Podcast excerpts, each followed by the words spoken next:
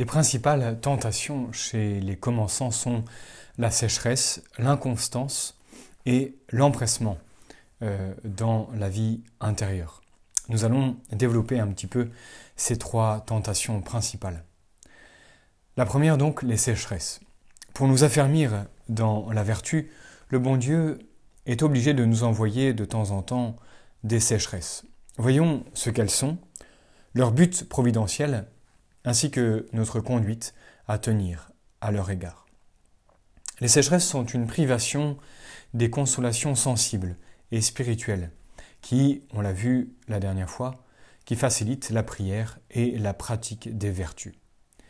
Malgré des efforts souvent renouvelés, on n'a plus de goût pour cette prière. On y éprouve même de l'ennui, de la lassitude. Le temps paraît très long. La foi et la confiance semblent endormies. Et l'âme, au lieu d'être alerte et joyeuse, vit dans une espèce de torpeur. On n'agit plus qu'à coup de volonté. C'est un état bien pénible, mais reconnaissons qu'il a aussi ses avantages. En effet, quand le, bon Dieu, quand le bon Dieu nous envoie des sécheresses, c'est pour nous détacher de tout ce qui est créé, même du bonheur qu'on trouve dans la piété, afin nous apprenions à aimer Dieu seul et pour lui-même.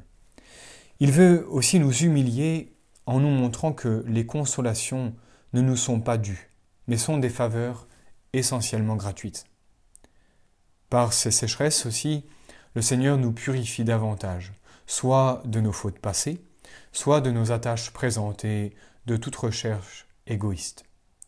Quand il faut servir Dieu sans goût, par conviction et volonté, on souffre beaucoup et cette souffrance est expiatrice et réparatrice. Enfin, il nous affermit dans la vertu. Cet état de sécheresse nous affermit dans la vertu. Car il faut, pour continuer à prier et à faire le bien, exercer avec énergie et constance sa volonté, et c'est par cet exercice que s'affermit la vertu. Comme les sécheresses viennent quelquefois de nos fautes, il faut tout d'abord examiner sérieusement, mais sans inquiétude excessive, si nous n'en sommes pas responsables. Comment pouvons-nous être responsables de ces sécheresses? Eh bien, plusieurs raisons. Par des mouvements plus ou moins consentis de vaine complaisance et d'orgueil, par une sorte de paresse spirituelle ou au contraire par une contention intempestive, par la recherche des consolations humaines, d'amitié trop sensible ou de plaisirs mondains, Dieu ne voulant pas d'un cœur partagé. Ou alors par le manque de loyauté avec le directeur, car comme le dit Saint François de Sales, puisque vous mentez au Saint-Esprit, ce n'est pas merveille, qu'il vous refuse sa consolation. Quand on a trouvé la cause de ces sécheresses, on s'en humilie et on s'efforce de la supprimer. Si nous n'en sommes pas la cause, il importe de bien utiliser cette épreuve. Le grand moyen pour y réussir est de nous persuader que servir Dieu sans goût et sans sentiment est beaucoup plus méritoire que de le faire avec beaucoup de consolation. Il faut aussi se redire qu'il suffit de vouloir aimer Dieu pour l'aimer, et que d'ailleurs l'acte le plus parfait d'amour est de conformer sa volonté à celle de Dieu.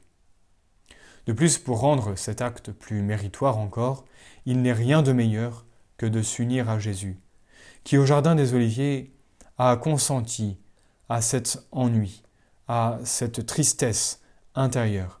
Il a consenti à tout cela par amour pour nous, et il nous faut redire comme lui, non pas ma volonté, Seigneur, mais la vôtre.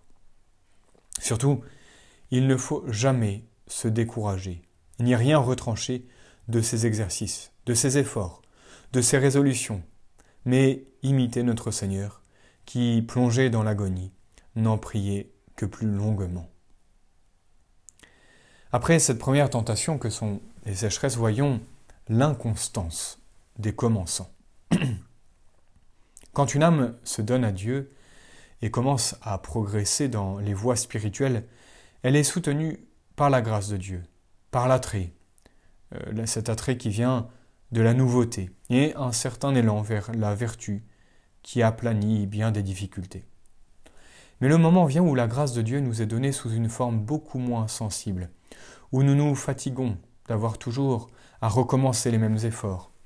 Un autre élan, et notre élan semble brisé par la continuité des mêmes obstacles. C'est alors qu'on est exposé à l'inconstance et au relâchement. Il faut donc se convaincre que l'œuvre de la perfection est une œuvre de longue haleine, qui demande beaucoup de constance, et que cela seul euh, réussisse ceux qui se remettent sans cesse à l'œuvre, avec une nouvelle ardeur, malgré les échecs partiels qu'ils éprouvent. C'est ce que font les hommes d'affaires quand ils veulent réussir, et c'est ce que doit faire tout homme qui veut progresser. Chaque matin, nous devons nous demander si, eh bien, elle ne peut pas faire un peu plus, et surtout un peu mieux pour Dieu. Et chaque soir, nous devons examiner avec soin si nous avons réalisé, au moins en partie, le programme du matin. Rien ne sert plus à assurer la constance que la pratique fidèle de l'examen particulier, le développement de notre effort particulier quotidien. En concentrant son attention sur un point, une vertu, et en rendant compte à son confesseur des progrès accomplis, on est sûr de progresser, alors même qu'on n'en aurait pas conscience. Enfin, disons quelques mots sur cette troisième tentation, qui est l'empressement excessif. Plusieurs commençants pleins de bonne volonté mettent une ardeur, un empressement à travailler à leur perfection et finissent par se fatiguer, s'épuiser en efforts inutiles. N'oublions pas que ce que nous faisons sans le temps, le temps finit par le détruire. La cause principale de ce défaut, donc de cet empressement, c'est qu'on substitue son activité à celle de Dieu. Au lieu de réfléchir avant d'agir, de demander au Saint-Esprit ses lumières et de les suivre, on se précipite dans l'action avec une ardeur fébrile. Souvent aussi on y met de la présomption, on voudrait brûler les étapes, sortir promptement des exercices de la pénitence et arriver un peu trop vite à l'union à Dieu. Mais hélas, bien des obstacles imprévus se dressent. On se décourage donc, on recule et parfois on tombe en des fautes graves. D'autres fois, c'est la curiosité qui domine. On cherche sans cesse de nouveaux moyens de perfection. On les essaie quelque temps et bientôt on les laisse de côté, avant même qu'elles n'aient pu produire leurs efforts. Sans cesse, on fait de nouveaux projets, de nouveaux projets de réforme pour soi et pour les autres, et on oublie de les exécuter. Le résultat le plus net de cette activité excessive, c'est la perte du recueillement intérieur, c'est l'agitation et le trouble sans aucun résultat sérieux. Le remède principal, c'est de se soumettre avec une entière dépendance à l'action de Dieu, de réfléchir mûrement avant d'agir, de prier pour obtenir la divine lumière et de consulter son directeur. De même que dans l'ordre de la nature, ce ne sont pas les forces violentes qui obtiennent les meilleurs résultats, mais les forces bien disciplinées. Ainsi, dans la vision naturelle, euh, ce ne sont pas les efforts fébriles, mais les efforts calmes et bien réglés qui nous font progresser. Qui va lentement, va sûrement. Il en est de même donc dans le domaine surnaturel. Mais pour se soumettre ainsi à l'action de Dieu, il est nécessaire de combattre les causes de l'empressement. Nous, pouvons en donner trois. La vivacité de caractère qui pousse aux décisions trop promptes, la présomption qui vient d'une trop grande estime de soi, ou alors la curiosité qui est toujours en quête de quelque chose de nouveau.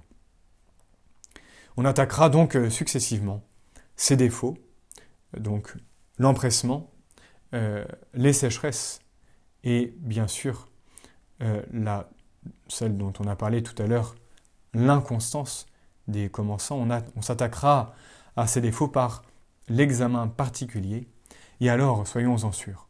Dieu reprendra sa place dans l'âme et la guidera avec elle et avec douceur dans les sentiers de la perfection, sans oublier que rien n'arrive que Dieu ne veuille et que ces tentations sont là pour nous purifier, nous élever bien haut à cette union à Jésus vers laquelle nous tendons.